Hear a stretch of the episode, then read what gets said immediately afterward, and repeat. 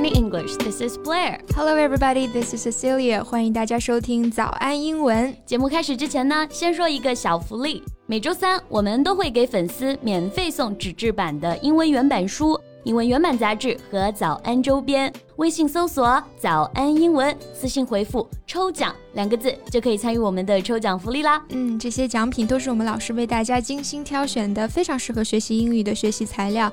而且你花钱也很难买到。坚持读完一本原版书、杂志，或者用好我们的周边，你的英语水平一定会再上一个台阶的。快去公众号抽奖吧，祝大家好运！哎，贝贝，我今天被卖水果的骗了啊？咋骗的啊？他说他卖的水果很甜，我尝了一口，发现他在耍我，因为根本就没你甜。Where did you find these cheesy pickup lines？你搁哪儿看的这些土味情话哄我呢？Just feel like this would be a good start for our show today, cause you see，我们刚刚说的骗啊、耍啊，还有哄啊，其实在英文里面对应的也有不同的表达。That's right。那我们今天呢就要聊一聊欺骗的各种英文表达啊。哎，话说 C C，你最近有没有被骗的比较惨的经历呢？呃，倒是没有哈。不过我最近看了个纪录片，里面讲的受骗者的经历还挺可怕的。Yeah，what documentary? It's called Our Father，叫做我们的父亲。啊，我知道了，就是讲一个医生偷偷将自己的精子呢注入患者体内，然后成为了九十四个孩子的父亲，对吧？对，而且是在这些孩子和他们的母亲完全不知情的情况下。真的是丧心病狂啊！没错，会给这些蒙在鼓里的人造成无法想象的创伤啊！对，被蒙在鼓里，其实也就是被欺骗了哈。So how to say that in English? We'll cover that in today's show. 嗯，那我们今天的内容呢，也都整理成了文字版的笔记，欢迎大家到微信搜索“早安英文”，私信回复“加油”两个字来领取我们的文字版笔记。OK，先来说说刚刚说的这个把什么人蒙在鼓里。Don't translate it as cover somebody in a drum. 对，不能这么翻译啊。正确的翻译呢，应该是 keep someone in the dark. Dark 是黑暗的意思，让某人呢一直在黑暗里，其实就是让他们蒙在鼓里，不知道发生了什么。Right, to not tell them important things that other people know. Dark 这个词注意不要读成了 dark，中间的元音是啊 dark，末尾的辅音读得很轻，dark in the dark。 keep someone in the dark。嗯，比如说啊，Cici 被蒙在鼓里了。Cici was kept in the dark。她对发生的事情啊一无所知，可以用介词 about。She was kept in the dark about what happened。你们又背着我干什么坏事儿了？不要瞒着我啊！You cannot keep me in the dark. Nothing. We just plan to have a barbecue without you. What? Easy, easy. It's a joke. I'm just having you on. 你又骗我。这怎么能叫骗呢？逗你玩嘛。 fine, but that's a useful phrase you've used at least.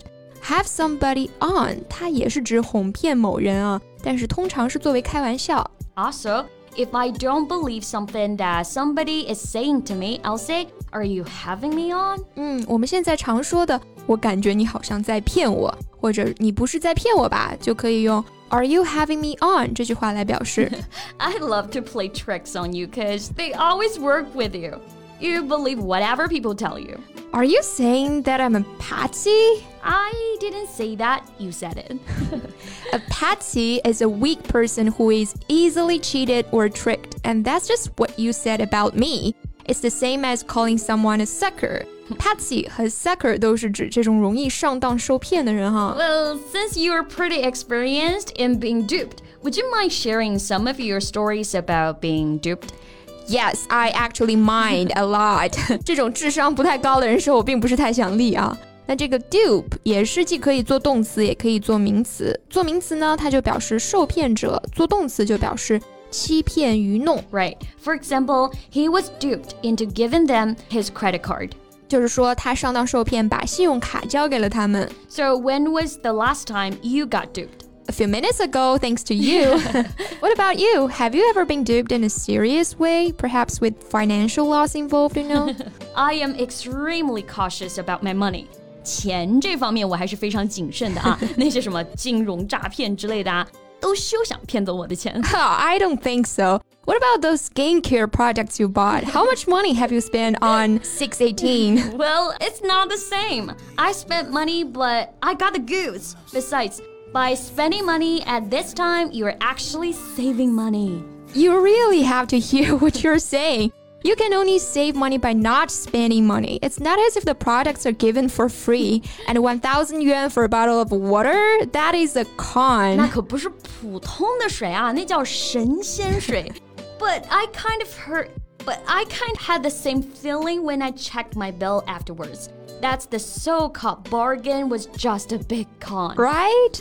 So, a con is a trick in which someone deceives you by telling you something that is not true. 也就是我们说的骗局。Con 也可以做动词用啊。The businessman has conned him of ten thousand dollars。那这个商人呢骗了他一万美元。其实表达欺骗单词还有一个非常常用的就是 trick。我们知道它做名词表示恶作剧和诡计。 Like at Halloween, kids would say trick or treat。那当它做动词的时候，就表示欺骗、哄骗这个意思。Right. If someone tricks you, they deceive you, often in order to make you do something. For example, Steven is going to be pretty upset when he finds out how you tricked him. Right. We can also use it in the phrase trick somebody into something or into doing something. Like in this sentence, his family tricked him into going to Pakistan. 就是说他的家人把他骗到了巴基斯坦啊，这是什么家人啊 I've got another word here. Bamboozle. Bamboozle, huh, an interesting word. Yeah. To bamboozle someone means to confuse them greatly and often trick them. 嗯，也就是我们说的迷惑啊、忽悠的意思。 Actually, there is a good way to remember this. Don't get bamboozled by pandas who feed on bamboos. They can be ferocious. Another word of the same meaning is hoodwink. It once means to cover the eyes of someone, such as a prisoner with a hood or blindfold. 对，hood 也可以指头巾呀、帽兜啊、遮罩啊、引擎盖啊。那 wink 我们知道它可以表示眨眼。此外呢，它还有一个过时的用法，指闭眼。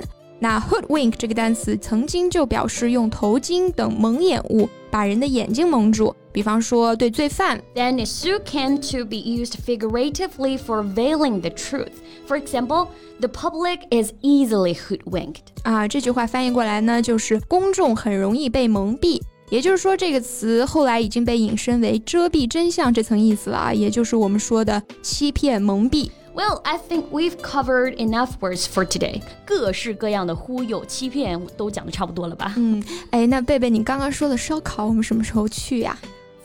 咋还惦记着烧烤呢？都说了是逗你玩嘛。嗨，没有机会，咱也可以创造机会吗？行行行，看给孩子馋的啊。那今天的节目就到这里啦。That's all for today's podcast。我们今天的所有内容呢，都整理成了文字版的笔记，欢迎大家到微信搜索“早安英文”，私信回复“加油”两个字来领取我们的文字版笔记。 Thank you so much for listening. This is Cecilia. And this is Blair. See you next time. Bye.